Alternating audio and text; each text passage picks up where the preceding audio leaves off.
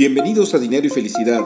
Tu servidor Alberto Tobar te invita a reflexionar sobre el coaching de vida y las finanzas personales, con el único fin de que te sea útil para alcanzar tus objetivos y sueños. Sígueme en tu plataforma favorita de podcast, mándame tus comentarios y dudas. Me puedes encontrar en redes sociales con mi nombre Alberto Tobar Castro. Comenzamos. Hola, pues nuevamente aquí con ustedes en el podcast de Dinero y Felicidad. Y, bueno, como siempre, con, invitados muy valiosos. En esta, en esta ocasión, pues eh, tengo el placer de saludar a Rosanelli Treviño, este, que nos va a dar grandes aportes. Este, tiene una importante trayectoria. Déjenme platicarles un poquito rápido, este, porque si no nos pasamos aquí todo el podcast diciendo su currículum. Este, pues bueno, ella es eh, doctora eh, en dirección de empresas familiares por el IS Business School en Barcelona. Es eh, fundadora y CEO de su propia consultoría global de empresas familiares y también fue la directora fundadora del programa de empresas familiares en el TEC de Monterrey y es autora y coautora de varios libros donde quiero destacar muy en particular Empresas Familiares Visión Latinoamericana y Alejandro Magno, Ser Rey no es suficiente. Y, el motivo principal por el que estamos aquí es por su más reciente este libro como editora del libro El poder de la inclusión en el negocio familiar, en donde participan destacados consultores a nivel internacional. Este, híjole, pues qué privilegio, este, Rosanelli, qué gusto saludarte. Gracias por aceptar la invitación. Al contrario, Alberto, muchísimas gracias a ti por, por la invitación y bueno, pues me encanta compartir siempre todas las novedades que traemos, ¿no? Contigo, con tu auditorio y, con todos los que estén interesados en el tema de empresa familiar. Rosalina, quisiera empezar con una pregunta muy básica y, obviamente podríamos hablar nada más de eso, pero un poco para poderlo enmarcar para nuestro auditorio, este, ¿por qué hablar de, de, empresa familiar? O sea, ¿por qué es importante hablar de empresa familiar, particularmente en México? Este, perdóname la pregunta tan obvia, pero creo que es, como un, marco conceptual importante. No, no, no, totalmente de acuerdo. A ver, tarde o temprano, la economía de México y del mundo se mueve gracias a las empresas familiares. 95% de las empresas en México son familiares. Y no me refiero a las empresas pequeñitas o medianitas, sino de todos los tamaños. Pueden ser familiares a nivel de operación, es decir, está papá y mamá trabajando el negocio. Pueden ser familiares a nivel de toma de decisiones, es decir, en el consejo hay una familia o dos que son las que toman realmente las decisiones porque tienen mayoría, o pueden ser familiares en el tema de propiedad. Nosotros en México tenemos empresas familiares pequeñas, micro, pequeñas, medianas y grandes y muy, muy grandes. Grandes corporativos siguen siendo familiares a nivel de propiedad y toma de decisiones. A lo mejor no los vemos operando, pero las decisiones importantes que se dan se toman por una o varias familias. Entonces, si tú me preguntas por qué es importante la empresa familiar, yo diría porque es la que mueve a México es la que realmente está promoviendo el trabajo, es la que paga impuestos porque los pagan y porque de alguna manera sin eso la economía no se sostendría, no, no, estaría, no sería sostenible a lo largo del tiempo. La empresa familiar tiene una visión de largo plazo. Eso es lo que le ayuda a la empresa familiar. O sea, yo no estoy viendo ahorita, estoy viendo para mis hijos, mis nietos, mis bisnietos. Entonces, esa visión de largo plazo se vuelve la parte sustentable del negocio. Y como yo no estoy pensando en invertir mi dinero, sacarlo e irme, también se vuelve sustentable para el país porque sé que es una inversión a largo plazo. Entonces yo digo, hay que cuidarlos. O sea, hay que cuidar la empresa familiar, hay que fortalecer la empresa familiar, hay que darles las herramientas para que puedan sobrevivir en épocas de crisis como la que estamos viviendo y sobre todo hay que valorar el esfuerzo que hacen porque a veces incluso sin tener utilidades grandes, siguen con el negocio, siguen dando trabajo, siguen pagando impuestos. Entonces, es, es, un tipo de empresa muy noble, muy noble y, muy sustentable a largo plazo. Oye, Nelly, y, como quiera que sea, también tiene una, una gran, eh, un gran reto en términos sobre todo generacionales, ¿no? Porque tengo entendido también que las empresas eh, familiares tienen una elevada mortandad dada, dado los cambios generacionales y que desgraciadamente a veces las familias no tienen la visión como para prepararse a través de un protocolo familiar, de preparar a sus, a, sus herederos, a sus hijos, vamos a los que siguen eh, en, ese proceso. Este, eh, ¿Tú cómo ves esta situación? ¿Es cierto esto que te comento? Totalmente de acuerdo. Mira, de hecho, hay estadísticas que, que están a nivel internacional que luego cuando las ves en México, pues son un poquito peores, ¿no? O sea, eh, a nivel internacional dices de primera a segunda generación, eh, un, solamente van a pasar de primera a segunda generación un, un, un 40%, un 50% de los negocios. Pero luego de segunda a tercera generación pasan un 15% de los negocios. ¿Me explico? Entonces se van acabando a lo largo del tiempo. Cuando tú ves en México, resulta que de primera a segunda generación pasan solamente un 28% de los negocios. Y de segunda a tercera, si acaso llegan, llega un 10%. Entonces, si hay una gran mortandad, Sí es cierto que muchas veces el contexto no ayuda, pero realmente lo que, lo que mata a la empresa familiar no es la crisis económica, no son las decisiones políticas, sí las afectan, obviamente, pero no las matan. Lo que mata a la empresa familiar es la poca formación de la familia empresaria y el conflicto familiar. O sea, una cosa es que tú y yo como familia nos amarremos el cinturón y nos pongamos a trabajar literalmente como burros, salga o no salga o medio saliendo. Y otra cosa es que tú y yo estemos bien peleados, no nos hablemos, cada quien por su lado, y cada quien trate de hacer lo que pueda. Obviamente, divide y vencerás, ¿no? Entre más divididos estemos en la familia empresaria, menos ilusión va a haber por un proyecto conjunto, menos trabajo en equipo va a haber, menos sinergia vamos a generar. Y en el momento en que estamos ahí, las empresas familiares se quiebran. Qué, importante lo que dices tú de hablar de la familia empresaria, ¿no? Porque siempre como que se tiende a, personificar en, la, en el negocio y no en la familia. Este, y, aquí quiero dar pie al tema precisamente del cual es el interés de platicar, sobre el tema de la inclusión, ¿no? O sea, cómo eh, cuando estamos hablando de la mujer particularmente en la empresa familiar, eh, yo identifico como dos fuerzas, ¿no? Por un lado, la social, la, vamos a decir, esa sociedad patriarcal, en donde hay una cultura este, del papel de la mujer, ancestral inclusive, ¿no? Que se ha modernizado, pero que sigue estando ahí presente, y el papel mismo de la mujer, ¿no? O sea, este, cómo, cómo reacciona. Este, ¿tú, ¿Tú cómo ves este reto de la inclusión en la empresa familiar, Nelly? Mira, yo, yo les digo, todas las familias empresarias por naturaleza son diversas. Por naturaleza, hombre, mujer, miembros de siguiente generación a nivel de edades, de género, de visiones. Conforme más grande la familia o más multigeneracional la familia, más importante este tema de la diversidad y la inclusión. El papel de la mujer ciertamente y está cambiando, es decir, el mundo está en constante cambio, los roles están en constante cambio, eh, los negocios, los modelos de negocio están en, constante cambio.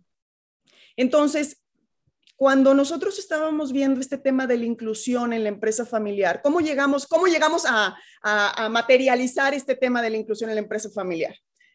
Pues básicamente Miguel Ángel Gallo y yo en las consultas internacionales que tenemos y, en los procesos de formación que, tenemos el privilegio de, de gestionar con familias empresarias, nos dábamos cuenta que había dentro de los miembros de siguiente generación, y me refiero a hombres y mujeres que son propietarios de acciones de empresas familiares, que había pues cierta cierta mala formación, mala preparación, o a lo mejor llámalo, estaban mal equipados, ¿no? Para, para ser dueños responsables. Algo que garantiza que la empresa familiar va a sobrevivir a lo largo del tiempo es que tú prepares dueños responsables, que prepares a esa familia empresaria, que tengan un sueño de negocio, que haya un protocolo familiar, como tú bien lo dijiste, que sepan cómo se llevan a cabo las inversiones, que participen en la toma de decisiones, especialmente si son riesgosas, porque nos estamos jugando el patrimonio de todos. Bueno, entonces nos damos cuenta que esto de los miembros de siguiente generación mal equipados para ser dueños responsables se daban principalmente entre las mujeres. Entonces decíamos, bueno, a ver, no tiene nada que ver porque la mayoría de estas mujeres eran y son eh, totalmente capacitadas y educadas, incluso con sus maestrías en el extranjero, tienen, tienen exposure global, han tenido experiencia laboral, pero, pero de alguna manera no estaban legitimizadas en la empresa familiar o no, no tomaban decisiones en la empresa familiar. Empezamos a ver algunas cosas. Mira, número uno, eh, de repente tenían acciones, pero no participaban en los consejos de administración, por decir. Eh, no era que no estuvieran representadas, sí estaban representadas, pero ellas no sabían cómo se tomaban las decisiones ahí, no tenían suficiente información. Por lo tanto, cuando querían impactar en alguna decisión, había una falta de legitimidad. Aunque tengo propiedad, no tengo la legitimidad o la autoridad para convencer al otro de que lo que te estoy diciendo es la realidad y es cierto y va a funcionar, por más estudios que yo pueda tener o por más experiencia fuera que yo pueda tener. Había inadecuado conocimiento de las finanzas, de las inversiones, del manejo de sindicatos, de cosas muy básicas de la operación de un negocio, ¿no? Y a veces te dabas cuenta que cuando se transmitía información, sus habilidades de negociación no, no, eran, no eran utilizadas. Es decir, les, les daban la información, pero no había feedback en torno a esa información. Era un monólogo de quien informaba, ¿no? En este sentido dijimos, bueno, algo está sucediendo. Algo está sucediendo y tenemos que hacer la labor. ¿Por qué? Porque en los próximos 20 años, Alberto, cuatro de cada cinco mujeres que son miembros de familias empresarias a nivel mundial van a recibir grandes cantidades de patrimonio. Mm. Entonces, si yo no sé manejar ese patrimonio, si no sé tomar decisiones sobre ese patrimonio, independientemente de la educación que tenga, porque, insisto, no es un tema de educación o, de carrera o de maestrías o de doctorados, no ese es el tema. Es estar familiarizada con la operación del negocio, trabaje o no trabaje ahí, y poder participar en la toma de decisiones, saber qué se está haciendo con mis acciones, poder votar. ¿Me explico? Entonces, dado que más del 80% van a recibir eh, acciones de sus negocios y grandes patrimonios, más vale que sepan tomar decisiones sobre sus patrimonios, porque si no, alguien se los va a gestionar, uno. Y dos, puede ser que no sea tan responsable con la gestión de ese patrimonio. Entonces yo me ponía a pensar en los fundadores o en las generaciones al mando. Oye, qué feo sería que aquello que durante dos o tres generaciones se ha forjado, han trabajado, se han apretado el cinturón para crecerlo, pues de repente se pierda porque no lo supe administrar. La propiedad responsable es un tema de hombres y mujeres. Y como los roles están cambiando hoy en día, todos estamos heredando. De hecho, en siglos no se había visto que las mujeres y los hombres de las familias empresarias tuvieran más o menos el mismo nivel de patrimonio. Hoy lo estamos viendo. Entonces, mi hermano y yo vamos a heredar prácticamente algo muy similar o tenemos patrimonios muy similares, independientemente de qué sea lo que herede, ¿no? Si yo no sé administrar ese patrimonio, probablemente se va a mermar, no le va a llegar a las siguientes generaciones. Entonces, la inclusión se vuelve estratégica cuando hablamos de familias empresarias multigeneracionales. Primero, porque excluir a la gente económicamente no funciona a nivel de votos tampoco funciona. Es sembrar la semilla del conflicto. Cuando tú excluyes a cualquier miembro de la familia de la toma de decisiones, estás sembrando la semilla del conflicto. Estás pavimentando la guerra, literalmente, a futuro. Y la disolución de la empresa familiar. Conforme más visiones, conforme más gente, más necesidad de control sobre el patrimonio, porque se diluye. Entonces, si se va a diluir el patrimonio, yo necesito que la otra persona vea lo mismo que yo para que me apoye a nivel de votación, para que podamos hacer las cosas. Si no, vamos a tardar tanto en tomar decisiones que nos vamos a volver tan burocráticos como nuestras empresas, eh, pues burocráticas, ¿no? Esas que son del Estado que, que, no quiero mencionar, pero que tarde o temprano terminan perdiendo porque tardan mucho en reaccionar. Y hoy, una de las ventajas que tiene la empresa familiar es que como tomamos decisiones juntos y rápido, nos podemos adaptar más fácilmente. Si no llegamos ahí, nos vamos a volver tan lentos que no vamos a poder avanzar. Y entonces, la familia desunida, eh, la crisis económica, y luego añádele todo lo que quieras que esté en el entorno. Y encima, somos lentos para, tomar decisiones. Es que no va a aguantar ese negocio. Y tu patrimonio tampoco. ¿Cuál sería, sí, cuál sería eh, ese proceso de inclusión, eh, Rosanelli? O sea, este, porque digo, creo que eh, va de los dos lados, ¿no? Tanto de la empresa, la familia misma, la historia misma de la familia para la inclusión y, obviamente el, el deseo y, y, este, la disposición que tiene en este caso la mujer para poder tomarlo. ¿Cuál, ¿Por dónde empezamos? ¿Cuál es el proceso? Mira, yo empezaría, les digo yo, la inclusión no se da de la noche a la mañana, no es que de repente hoy me levanté con ganas de ser inclusivo y toda la familia va a ser inclusiva, eso no pasa.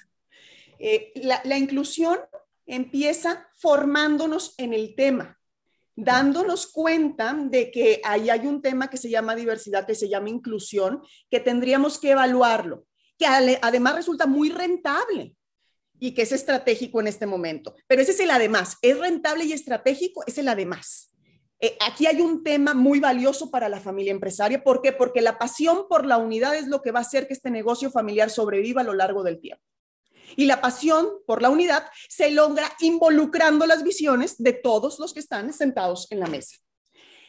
Cuando, cuando nosotros estábamos estructurando ¿Cómo, ¿Cómo, involucrar a estas, a estas mujeres? Bueno, pues obviamente hay un proceso de formación que se les da y luego hay un proceso de socialización que se hace dentro del negocio y luego hay un proceso donde construyes junto con ellas su identidad como dueñas responsables, porque la identidad es, es parte importante, o sea, eh, no se trata nada más de estar sentada y tener acciones, les digo yo, eso no es inclusión. Eso es lo básico indispensable, estar sentada y tener acciones. Tengo acciones, pues me siento, ¿no? Eh, eso no es inclusión. Inclusión es sentir que pertenezco, que me toman en cuenta y que aporto valor, que me estoy desarrollando en el proceso. Entonces, todo este proceso de evolución que nosotros íbamos, íbamos teniendo con ellas, lo, lo clasificamos en tres etapas. Uno es llegar, otro es lograr y otro es convertirme. O sea, primero hay que llegar, ¿no? La familia empresaria tiene que estar consciente de que este es un tema estratégico que, que aporta al beneficio de, de la empresa familiar, pero sobre todo aporta a la unidad y a la cohesión que tenemos en la familia empresaria. Llegar puede ser complejo por ciertas estructuras que ya tenemos muy montadas. Es decir, sí tenemos ciertos sesgos, obviamente la cultura impacta, pero impacta en todos los países. O sea, en el, libro, cuando, cuando tú le, le, des una, una ojeada, te vas a dar cuenta que somos 20 académicos y consultores de diferentes partes del mundo y el tema de la inclusión de la mujer en la empresa familiar resulta ser un tema global. Por más avanzado en, en, en temas de, de, inclusión que pueda parecer el país, cuando hablamos de la empresa familiar o de la familia empresaria, cada uno es un mundo y sigue manteniendo ciertas estructuras y ciertos conceptos. Ahora, no estamos hablando de, de que no se formen familias, es decir, a veces me dicen, no, es que este tema de la inclusión de la mujer, etcétera, etcétera, pues básicamente va a ser que no puedan tener su familia y que no puedan desarrollarse personalmente. Digo yo, no, no, no es un tema de dejar de lado la familia, es un tema de estructurar las cosas de manera que podamos balancear el trabajo familia. Ahora, no todas tienen que estar operando, no todas quieren estar operando, pero sí es un tema de que sepa cómo se maneja mi patrimonio. Pero bueno, una cosa es llegar. Otra cosa es cuando yo ya llegué y estoy en una posición de liderazgo, eh, que puede ser en el consejo, puede ser en la operación o incluso en la asamblea de accionistas, la, la siguiente cosa es lograr. O sea, les digo, una una manera de lograr, pues es que se creen estos caminos o que me vayan abriendo un poquito de camino, me den juego, ¿no? Que me den cancha para poder hacer. Porque si llego y luego no puedo hacer porque me falta la legitimidad o porque me sabotean inconscientemente, ni siquiera es que lo estén pensando, pero dicen, no, bueno, tiene muchas cosas que hacer, con la familia no va a poder, etcétera, etcétera. Entonces, pues ya como que te, como que altruistamente te van quitando cositas y se van encargando ellos de hacerlas y luego ya pues tú no, no desarrollas el potencial que tienes. Entonces, una cosa es llegar, otra cosa es lograr y para lograr necesitamos no solo ajustar las estructuras en la empresa, o sea, para llegar necesito ajustar las estructuras en la familia. Para lograr necesito ajustar las estructuras en la empresa. Y luego, para convertirme, necesito ajustar mis propias estructuras mm. mentales. Eh, ciertamente, tenemos pues tenemos a veces ciertos miedos, tenemos a veces ciertos sesgos, tenemos a veces eh, inexperiencia en todos estos temas y, no queremos echar a perder. Entonces, bueno, ese también es un proceso de mentoreo, por eso les digo yo, es muy importante el mentoreo, que alguien te ayude, que tengas un modelo a seguir, eh, que, que de alguna manera pueda rebotar esos miedos con alguien. La soledad del trono, pues es, es difícil, es difícil, no a cualquiera le vas a contar ciertas cosas, tiene que ser alguien al que realmente le tengas confianza, ¿no? y, y, bueno, llegar, lograr y convertirse, son esas tres etapas en las que nosotros clasificamos la inclusión de la mujer en la empresa familiar. Y tú verás que en el libro pues se dan muchos, muchas recomendaciones a nivel transcultural eh, de cómo lograrlo en cada uno de nuestros países. Y, y yo creo que si te quedas con una o dos cosas de las que vienen ahí y las aplicas en tu empresa y en tu familia, eh, se pueden lograr muchas cosas. Lo que no se vale es decir que soy inclusivo y empujar para que lleguen y luego sabotear o autosabotear uno también, ¿no? Claro, porque de alguna manera, digo, las reuniones de consejo este, son a veces duras en cualquier empresa, pero creo que también en la empresa familiar, pues luego se, se mezcla con la parte emocional o con rencillas inclusive añejas o, predisposiciones a ciertas familias entonces, creo, digo, eh, corrígeme si me equivoco, pero creo que sí, en este caso, la, mujer que está participando en, estos consejos, este, pues tiene que tener ese valor para poder imponer también su punto de vista, defenderlo. O sea, es un reto importante, ¿no? E, es un reto importante, pero te voy a decir una cosa. Algo que descubrimos y que, a ver, a lo mejor es obvio, pero para nosotros fue un gran descubrimiento, es que antropológicamente hombres y mujeres tenemos características que son muy distintivas. Mm. Entonces, nosotros nos enfocamos en ciertas cosas y ustedes se enfocan en otras cosas. No son, eh, eh, les digo yo, esto es complementario, realmente es un tema de, de complementariedades, pero nosotras somos muy buenas para escuchar, somos muy buenas para, para comunicar, somos muy buenas para mediar y generar consensos. Y en los grupos como los consejos de administración, donde el consenso, especialmente si son miembros de la familia, o sea, mayoritear funciona, sí, pero mayoriteas ya cuando no hay otra opción. Primero tratas de buscar el consenso.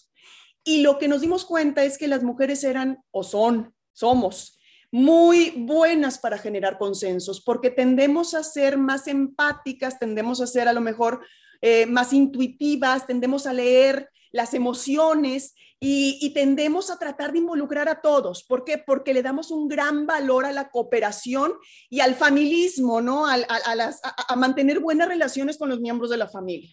Entonces, se balancean esas, esas eh, características entre hombres y mujeres de manera de que logremos acuerdos que sí, a lo mejor implicaron discusiones muy fuertes, pero que pudieron ser mejor mediadas que si no hubieran estado ellas, porque si no hubiera habido roces o chispas. Y ahí está también la rentabilidad, ¿no? Es decir, el, el, valor de, de, la participación femenina este, en, en, los consejos, ¿no? Por las propias características que tienen las mujeres y que se complementa con la de los hombres, ¿no? Y que son características innatas, o sea, son antropológicas, punto. O sea, nadie, está diciendo, nadie está diciendo que nos prepararon para ello, simplemente tenemos esa habilidad.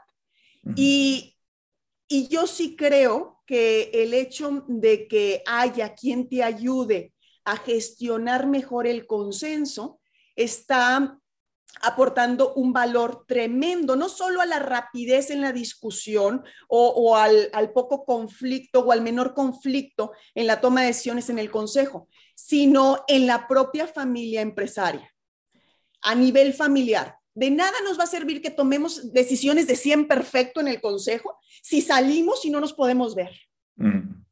Es que no tiene mucho sentido, porque si no nos podemos ver, entonces como familia nos estamos alejando. Nuestra visión de trabajo y de, visión de empresa también se está alejando. Pero eso sí, qué buena decisión tomamos. Todos peleados, pero con una decisión de 100 perfecto.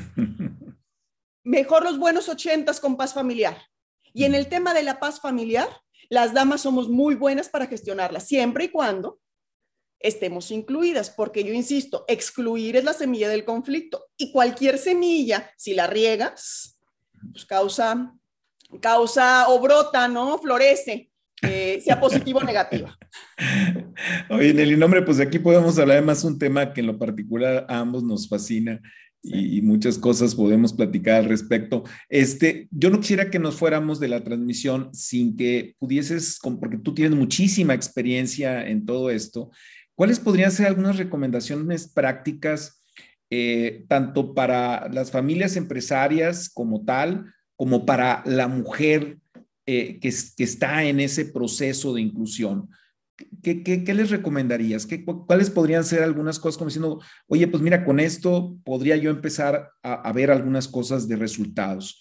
Es, o es muy simplista a lo mejor mi posición, pero eh, un poco para buscar algo, algo que, que, que, obtengan, vamos, ¿no? Sí, mira, eh, yo, yo lo que le recomendaría de entrada, vamos a em, empezar con las familias empresarias, ¿no? Papá, mamá, hermanos, eh, hermanas, en general.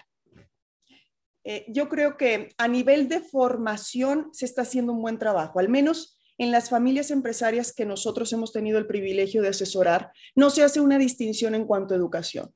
Vas a la, universidad, van a las mejores universidades, van a las mejores, a, las mejores eh, maestrías, etcétera, etcétera, tienen exposure internacional, lo que tú gustes y mandes. En ese tema yo creo que las familias empresarias lo están haciendo bien, no hacen distinciones en educación, que eso sí es un tema importante a, garantizar. Aquí arriba se está haciendo bien. Luego, yo creo que es importante que la socialización con la empresa familiar se dé desde que son jovencitos eh, y jovencitas. Es decir, así como de repente empujamos para que los hijos varones vayan a los negocios, sería bueno también llevar a las hijas a los negocios, no, no para que a lo mejor operen, están muy jovencitos en ese momento, ¿no? O a lo mejor sí que te ayuden para algo, pero es para que los vayan viendo. La legitimidad no se gana nada más.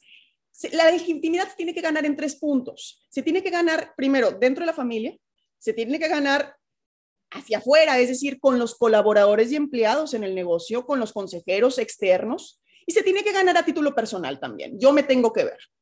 Pero para poder ganarla necesitan verme. Les digo yo, la presencia es importante. Si nunca han visto a la hija de en el negocio, no es, no es algo que consideren ahí. Es decir, no está visible. Vamos a darle visibilidad a hijos y a hijas por igual. Vamos a darles oportunidades de asistir a las reuniones con papá o con mamá, a hijos y a hijas por igual. Vamos a hablar de temas de inversiones y finanzas en la casa. Vamos a hablar de cuáles son los activos que tenemos. Eh, obviamente con todos los temas de confidencialidad que se tengan que tratar, ¿no? Es decir, le vas a decir al muchacho o a la muchacha que estos son temas confidenciales que no tienen por qué, y también a sus niveles, a las edades que ellos tienen. Cuando un hijo y una hija tienen más o menos la misma formación educativa, tienen más o menos la misma socialización a nivel de negocio, pues obviamente van a tener un poquito más de oportunidades, de, que, las oportunidades que tengan dentro del negocio sean más parejas. Entonces, yo diría, primero, en la, en la familia empresaria, intentemos que durante el proceso de formación no les demos solamente la misma educación a nivel quote unquote, ¿no? Sino le demos también la misma socialización o visibilidad con papá y con mamá en los negocios de la familia. A nivel eh, personal, como damas, también es cierto que a veces nos encasillamos en ciertos roles, que nos gustan los roles o no nos gustan, dependiendo. Pero tendríamos que estar conscientes que si somos parte de una familia empresaria, tenemos que entender sobre el patrimonio y tendríamos que preguntar y tendríamos que formarnos para poder administrarlo tarde o temprano. De repente notábamos cuando las invitaban a, participar en los consejos, pues que que ellas mismas eh, decían, bueno, pero es que yo nunca he estado ahí, no, no, no tengo las herramientas, mejor mandamos a alguien. No, no, no, a ver, el hecho de que nunca lo hayas hecho no quiere decir que no seas buena para eso.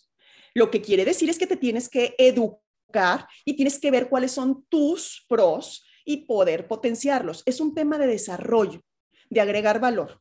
Entonces, a nivel, a nivel de familia, vamos a socializar y educar igual, vamos a intentarlo al menos, y a nivel, de, a nivel personal, vamos a tomar oportunidades que a veces se nos abren, que dejamos pasar por miedo a no dar el ancho.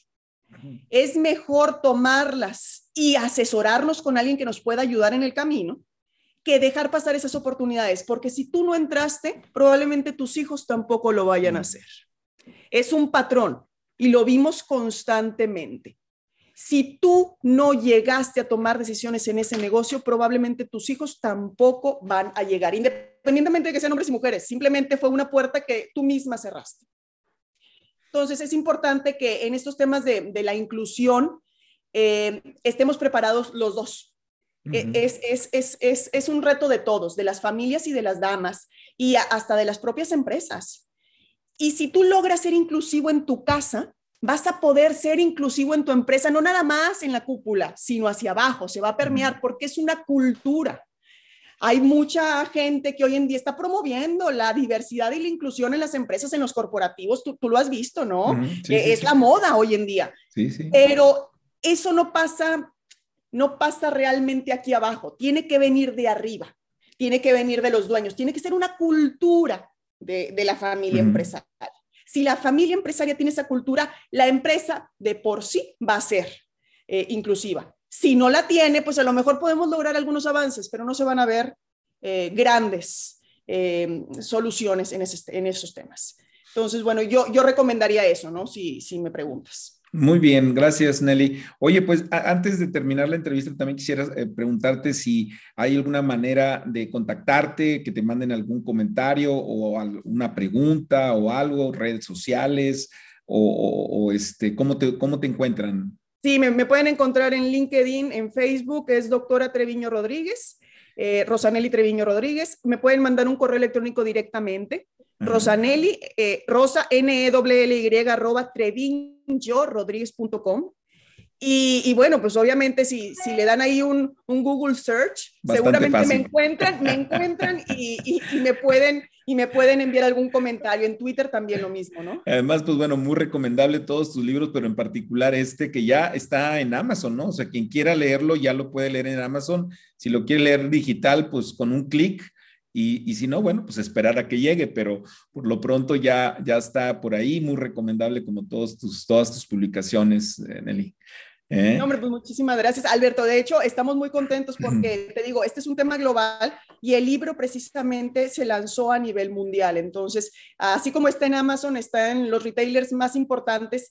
Y, y bueno, pues es, es una es una recomendación a, cómo gestionar mejores prácticas de inclusión eh, de la mujer en la empresa familiar. Y esperamos que le sirva a muchas familias empresarias y que al menos se queden con una o dos cosas de las que vienen ahí y que las empiecen a aplicar. ¿Cómo aplica en mi contexto esto que dice aquí? Porque lo vamos a necesitar. Los próximos 20 años son claves. Más vale que nos formemos y que adquiramos las herramientas necesarias para poder llevar adelante nuestros negocios. Si no, a lo mejor nos quedamos en el camino. Bien, pues te agradezco mucho tu participación, es siempre muy valiosa y estoy seguro que vamos a, volver o te voy a volver a invitar para tantos temas que hay sobre, sobre estos tópicos. Te agradezco mucho tu presencia, Nelly. Al contrario, gracias a ti y a todo tu auditorio. Gracias, hasta luego. Gracias por llegar al final de esta emisión y como siempre espero tus comentarios, eh, tus críticas, eh, tus sugerencias a través de las redes sociales. Muy en particular me puedes encontrar en Instagram como arroba atobar.castro. Hasta la próxima.